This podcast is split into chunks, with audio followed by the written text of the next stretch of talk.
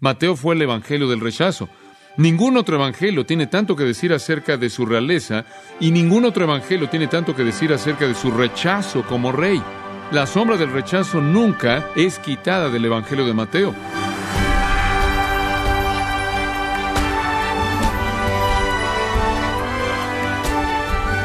Bienvenido a su programa Gracias a vosotros con el pastor John MacArthur. Sin lugar a dudas, usted ha oído hablar de los detalles de la primera Navidad, por ejemplo que Jesús nació de una virgen en la pequeña ciudad de Belén y que fue puesto en un pesebre ya que no había lugar en el mesón. Pero ¿sabe usted por qué vino Jesús? ¿Por qué la historia de su nacimiento sigue siendo importante y por qué se sigue celebrando en todo el mundo? Para entender el significado eterno del nacimiento de Cristo, yo le invito para que nos acompañe a continuación cuando el pastor John MacArthur continúa con la serie titulada El nacimiento del Rey, con un mensaje que puede elevar su adoración durante este tiempo de celebraciones y ocupaciones constantes, aquí en gracia a vosotros.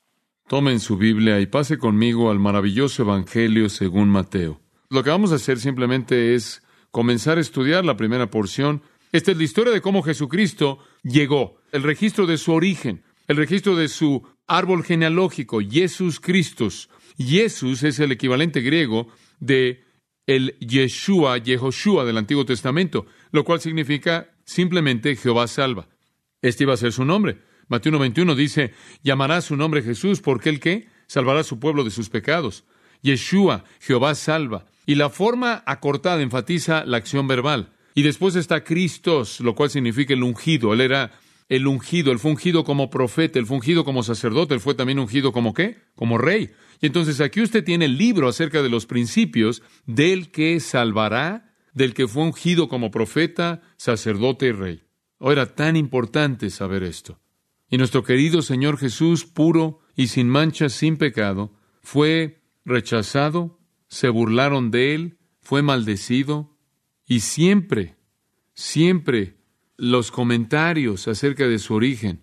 En el capítulo 13 de Mateo, versículo 54, y venido a su tierra, les enseñaba en la sinagoga de ellos, de tal manera que se maravillaban y decían, ¿De dónde tiene este esta sabiduría y estos milagros? Mateo 13, 54. ¿De dónde tiene este esta sabiduría? ¿No es este el hijo del carpintero? ¿No se llama su madre María? ¿Y sus hermanos Jacobo, José, Simón y Judas? ¿No están todas sus hermanas con nosotras? ¿De dónde pues tiene éste todas estas cosas? Y se escandalizaban de él. Él no tiene derecho para este tipo de cosas. Él viene de lo más bajo en Nazaret. En el capítulo 7 de Juan, de nuevo el tipo de burla acerca de su origen. Juan 7, 27. Jesús viene a la fiesta de los tabernáculos y los judíos se enojan con él por lo que dice. Y en el versículo 27, pero este sabemos de dónde es, mas cuando venga el Cristo, nadie sabrá de dónde sea. Digo, este no es el Cristo. Sabemos de dónde es. Él es alguien bajo de Nazaret, ahí en el monte, ¿saben? Digo, no podrán creer que el Mesías viniera de algún lugar que no fuera Jerusalén. Un pensamiento así es intolerable. Él es un donadie de ningún lugar. Y en el versículo 40, entonces algunos de la multitud, oyendo estas palabras, decían, verdaderamente este es el profeta profetizado por Moisés ahí en el Pentateuco. Otros decían, este es el Cristo. Pero algunos decían, ¿de Galilea de venir el Cristo? ¿Estás bromeando? En capítulo 8, versículo 1, él le dice a los líderes judíos, ustedes hacen las obras de su padre. Ellos le dijeron, no nacimos de fornicación. ¿Qué creen lo que quisieron decir con eso? Eso es calumnia. No nacimos de fornicación. Nosotros tenemos solo un Padre, Dios. Versículo 48, respondieron entonces los judíos y le dijeron, ¿no decimos bien nosotros que tú eres samaritano y que tienes demonio? Tú eres el resultado de fornicación, estás poseído por demonio, que vino de un lugar que no es nada y de una familia anónima, no nos vengas con ninguna de tus credenciales mesiánicas. Entonces Mateo, como pueden ver, ve hacia atrás en todo esto y bajo la inspiración del Espíritu Santo él escribe el libro de los principios de Jesucristo. Entonces, de esta manera, nunca necesita haber duda alguna acerca de dónde vino Él. Ahora hay un énfasis en esta genealogía del que quiero hablarles para terminar nuestro tiempo en esta noche. Hay un énfasis aquí que simplemente me emociona. Simplemente está entretejido en esto de una manera en la que conforme comencé a estudiarlo y estaba buscando al Señor, dije, Señor, ¿qué quieres que diga acerca de esto? ¿Cómo lo digo? ¿Y cómo, cómo presento esto, estos nombres? ¿Qué voy a decir? Y comencé a pensar acerca del hecho de que Jesucristo fue un rey, pero él no fue un rey como cualquier otro rey, él no era un rey que gobernaba por ley, él era un rey que gobernaba por qué? Por gracia. Y comencé a escudriñar la genealogía para ver si podía encontrar gracia en esta genealogía y hombre, empezó a derramarse gracia por todos lados, por todos lados, empezó a, empezó a llenar mi escritorio. Gracia por todos lados. Él es un rey de gracia. Y usted sabe que inclusive en esto, usted sabe que Dios ni siquiera puede presentar las credenciales reales de Jesús sin derramar su gracia en toda persona que lo lee. Está por todos lados. Él es un rey, pero la mayoría de los reyes gobiernan con una mano de hierro. La mayoría de los reyes gobiernan por la ley. La mayoría de los reyes no conocen nada acerca de la gracia y este sí. Oh, qué rey tan lleno de gracia. Y la veo en cuatro cosas. Y tiene un bosquejo quizás con usted. Puede ver cómo se desarrolla aquí, cómo se abre una hermosa flor. En primer lugar, veo a, al Rey de Gracia en la elección de una mujer. La elección de una mujer. Lo primero que me impactó conforme estaba leyendo el versículo 16, dice, y Jacob engendró a José, el marido de María, de quien nació Jesús, quien es llamado el Cristo. Y pensé, oh, allá hay gracia. Allá hay gracia a esa dama, esa pequeña dama, María, convirtiéndose en la madre del Mesías, la madre del Hijo de Dios, María. Conforme Lucas registra el hijo de Lee, María. Nadie sabía algo de María antes de esto. No quiero sacudirlos mucho, pero les voy a decir algo. María era una pecadora. María era una pecadora. Ella era como cualquier otra persona. Ella era como el resto de los hombres y mujeres. No quiero decir que era peor que cualquier otra persona. Ella probablemente era mucho mejor que la mayoría y sin duda era una persona profundamente devota y religiosa, pero era una pecadora que necesitaba un Salvador. Y el Señor Jesucristo tenía que ser un Salvador para ella, como también un hijo de ella. Sin embargo, Dios en su gracia maravillosa y misteriosa le escogió. ¿Sabe algo? Dios no tenía que hacer eso, pero escogió a María. ¡Qué gracia! Amados, permítanme decirles esto. María simplemente fue una dama pecadora, igual que todas las damas, y ella necesitaba un Salvador.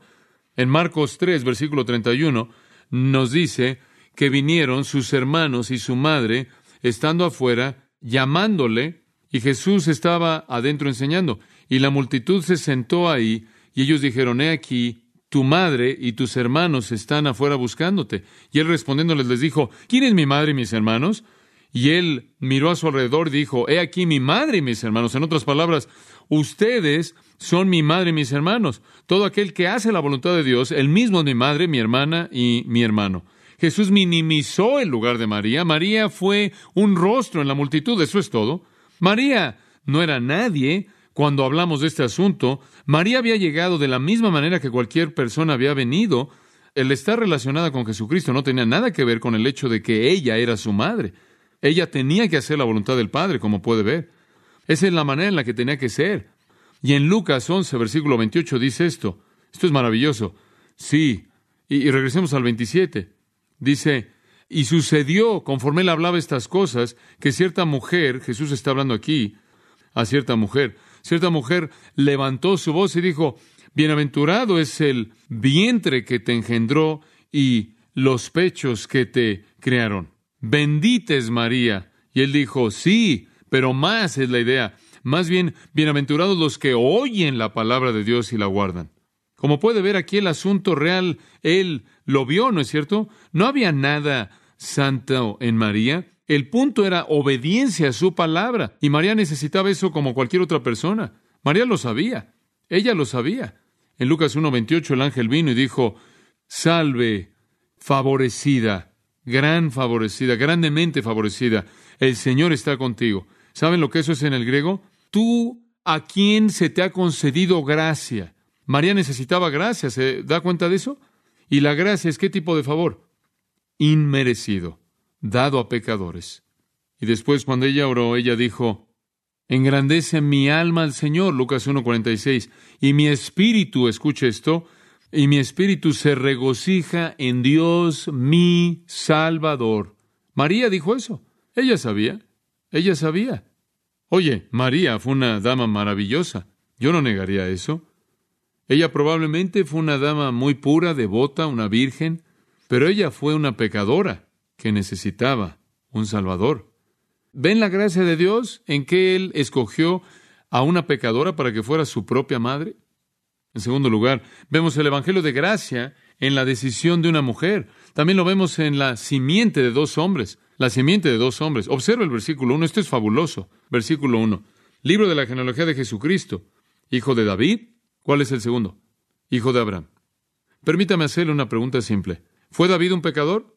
¿Fue Abraham un pecador? ¿Acaso Dios actuó en gracia hacia ellos? Sí. Imagine a David. David quien pecó de manera tan vil con Betsabé y asesinó a su marido.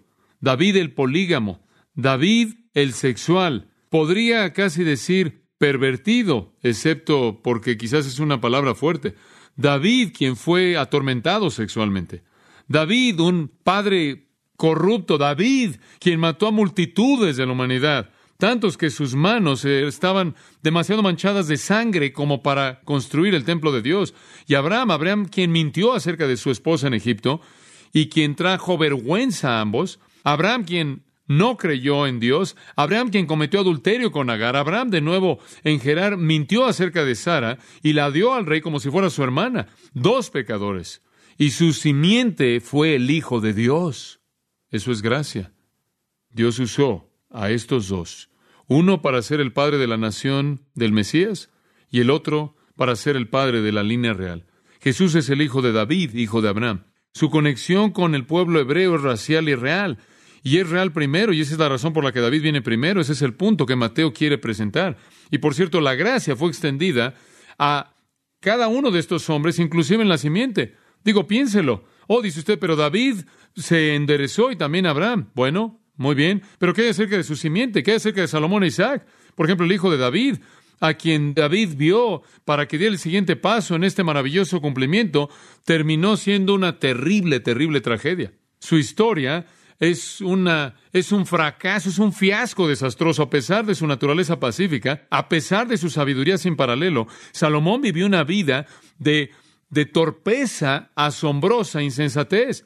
Él sembró las semillas de pecado al casarse con mujeres extranjeras.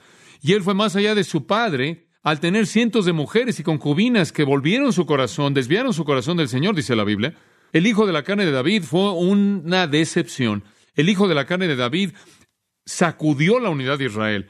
Y Dios tenía todo el derecho de cancelar su promesa en algún punto cuando viniera un hijo mayor de este hombre, pero no lo hizo. David, el Señor Jesucristo, quien venció los fracasos de David y venció los fracasos de Salomón, y con sabiduría infinita, Él construiría un templo que nunca será destruido, y estuvo ahí el hijo de Abraham.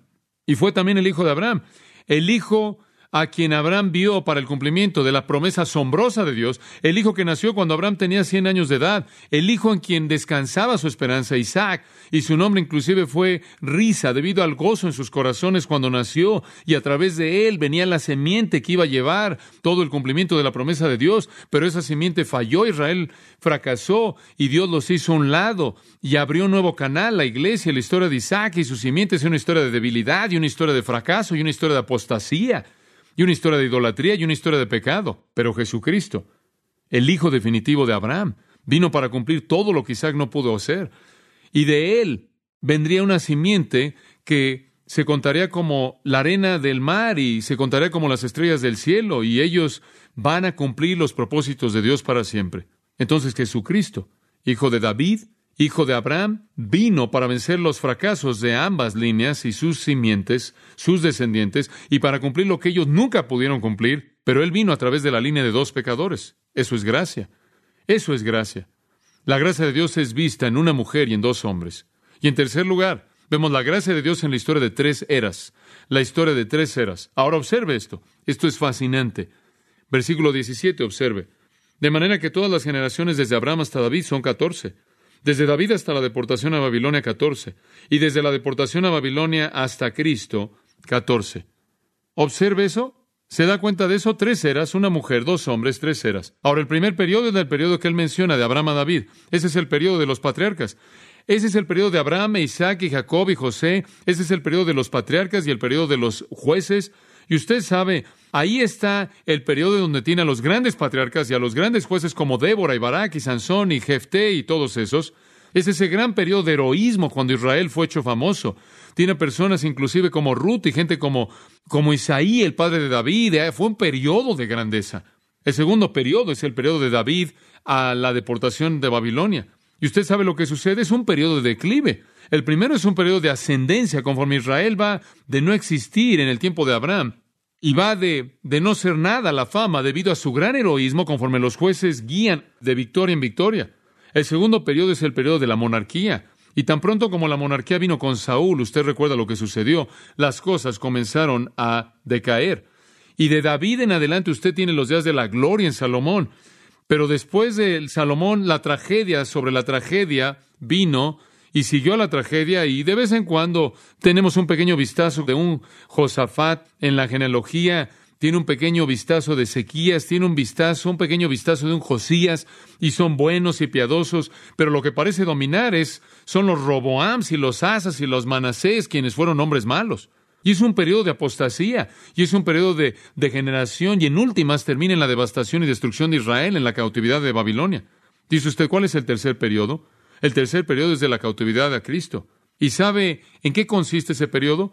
No sabemos nada, difícilmente sabemos algo de esto. Es un periodo envuelto por oscuridad.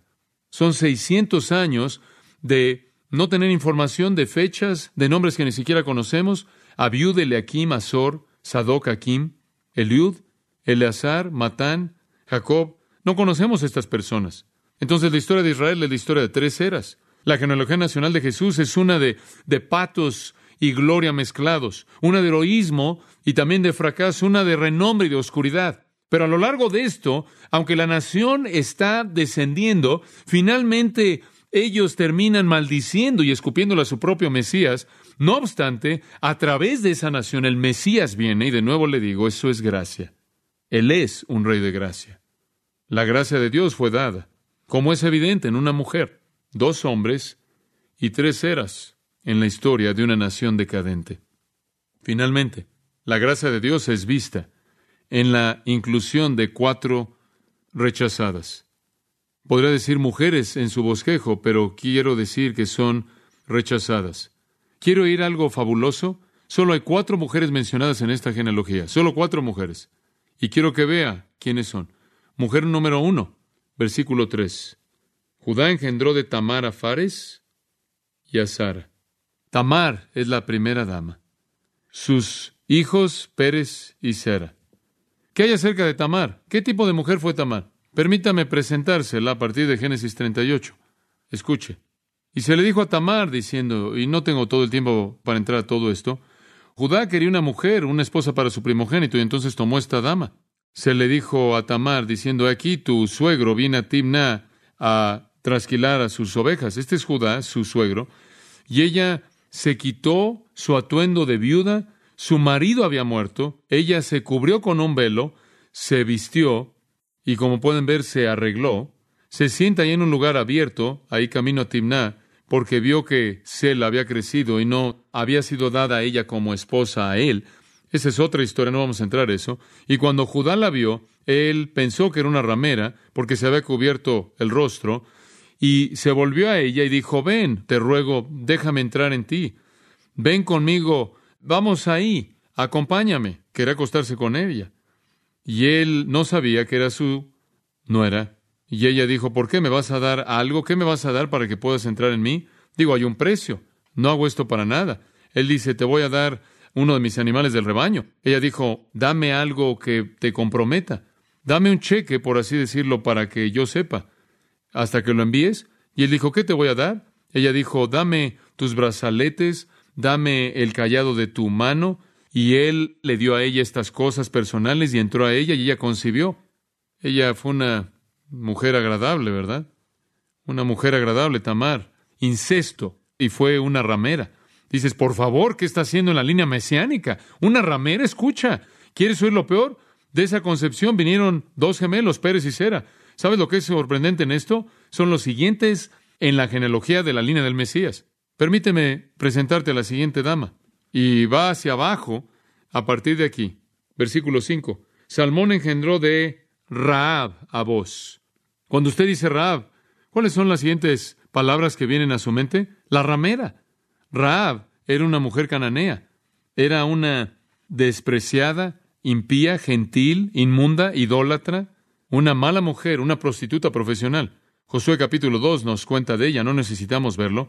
Ella dice ahí que los espías, cuando llegaron a Jericó, entraron y vinieron a la casa de una ramera llamada Raab. Ella era una ramera, una prostituta. Pero observe, de ella vino Boaz, Boaz. ¿Y sabe algo acerca de Boaz? Oh, qué hombre tan piadoso, qué hombre tan piadoso. Y hay una tercera mujer aquí, observa el versículo 5 de nuevo. Nos dice ahí que vos engendró de Ruth a Obed. Ruth. ¿Con quién se casó vos? Con Ruth. Dice usted, Ruth no fue una prostituta. Ruth fue una mujer de Dios. Ruth no fue culpable de incesto. No, tiene razón. Pero ¿sabe usted quién fue Ruth? Ella fue gentil. Ella fue una despreciada. Y le voy a decir algo más. Génesis 19, versículo 30. Y Lot salió de Sor y moró en la montaña y sus dos hijas con él, porque temía morar en Sor. Y él moró en una cueva, él y sus dos hijas, y ahí está Lot en una cueva con sus dos hijas, este es Lot con sus dos hijas, y la mayor de las hijas le dijo a la más joven, nuestro padre ya es de edad y no hay un hombre en la tierra que entre a nosotros, siguiendo la costumbre de toda la tierra. Ven, embraguemos a nuestro padre y acostémonos con él para que preservemos simiente de nuestro padre. Y lo que hicieron fue emborrachar al padre y tratar de que el padre produjera semilla en ellos, incesto, y ellos hicieron que el padre tomara vino esa noche, la mayor entró y se acostó con el padre, y él no sintió cuando se acostó o cuando ella se levantó. Él estaba tan embriagado que no ni siquiera supo lo que estaba pasando. Y sucedió al día siguiente que la mayor le dijo a la menor, he aquí estuve anoche con mi padre, Hagámoslo tomar vino esta noche también, y tú entra y acuéstate con él para que preservemos semiente de nuestro Padre. Hicieron al Padre tomar vino esa noche. Es trágico. Ni siquiera tuvo la suficiente valentía como para defenderse a sí mismo en contra de que alguien lo hiciera tomar y lo emborrachara. Y la más joven se levantó, se acostó con él, y él no sintió cuando se acostó ni cuando ella se levantó. De esta manera, ambas hijas de Lot terminaron embarazadas por su padre. Y la mayor dio a luz a un hijo y lo llamó Moab. Él es el padre de los moabitas hasta el día de hoy. ¿Y quieres saber quién era Ruth? Ruth era una moabita. Ella nació a partir de una relación de incesto. Ella misma era fue una mujer pura. Ella fue la esposa de Boz. ¿Y quiere escuchar algo maravilloso? Ella se volvió la abuela de David. Pero ella nació de una tribu de personas que eran culpables de incesto. De hecho, Deuteronomio 23.3, la nación moabita entera es maldecida por Dios. Deuteronomio 23.3 literalmente maldice a la nación entera. Y aquí Dios retoma, aquí Dios recoge a una dama maldecida, nacida de una relación incestuosa con las hijas de Judá. Ahora, ya hay tres damas interesantes. Estas son las únicas tres. Solo queda una más. ¿Quiere conocer a la siguiente dama en la genealogía? Al final del versículo 6, Isaí engendró al rey David, y el rey David engendró a Salomón, de la que fue mujer de Urías. ¿Quién es esta? Betsabé. Betsabé, de acuerdo con 2 de Samuel, capítulo 11, capítulo 12, ella estaba bañándose y David la vio y dijo, esa es la que quiero, la trajo, tuvo una relación sexual con él, produjo un hijo, ella era una adúltera. Tiene dos rameras, una que nació de incesto y una adúltera, y son las únicas cuatro damas mencionadas en la genealogía entera de Jesucristo. Ahora, ¿qué cree usted que es el mensaje? Dios es un Dios de qué? De gracia. ¿No le da gusto? A mí me da gusto. Gracia. ¿Y sabe una cosa? Yo creo que esta genealogía literalmente fue un golpe que Mateo asestó contra los judíos.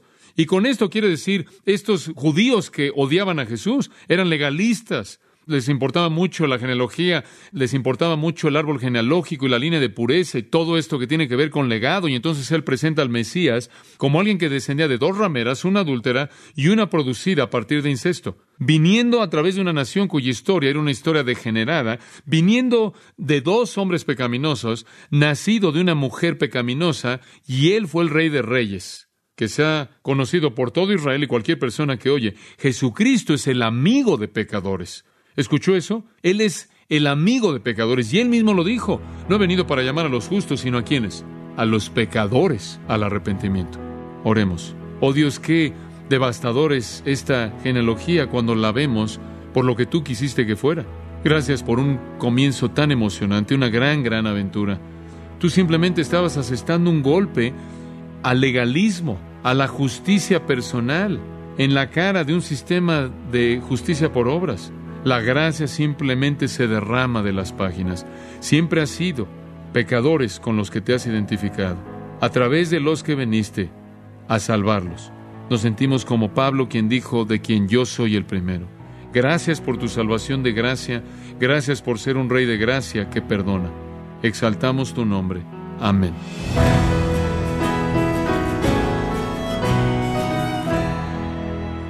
Así el pastor John MacArthur demostrando por qué la Navidad es una historia de la gracia de Dios, un oportuno recordatorio de su bondad inmerecida hacia los pecadores, y esto como parte de la serie titulada El nacimiento del Rey, en gracia a vosotros. Y quiero recordarle, estimado oyente, que tenemos a su disposición el libro Una vida perfecta, escrito por John MacArthur y puede adquirirlo en nuestra página en gracia.org o en su librería cristiana más cercana. También le comento que puede descargar todos los sermones de esta serie El nacimiento del Rey, así como todos aquellos que he escuchado en días, semanas o meses anteriores, en gracia.org. Si tiene alguna pregunta o desea conocer más de nuestro ministerio, como son todos los libros del pastor John MacArthur en español o los sermones en CD que también usted puede adquirir, escríbanos y por favor mencione la estación de radio por medio de la cual usted nos escucha en gracia a vosotros. Es importante conocer no solo el país y ciudad de donde usted nos escucha, sino también la radio.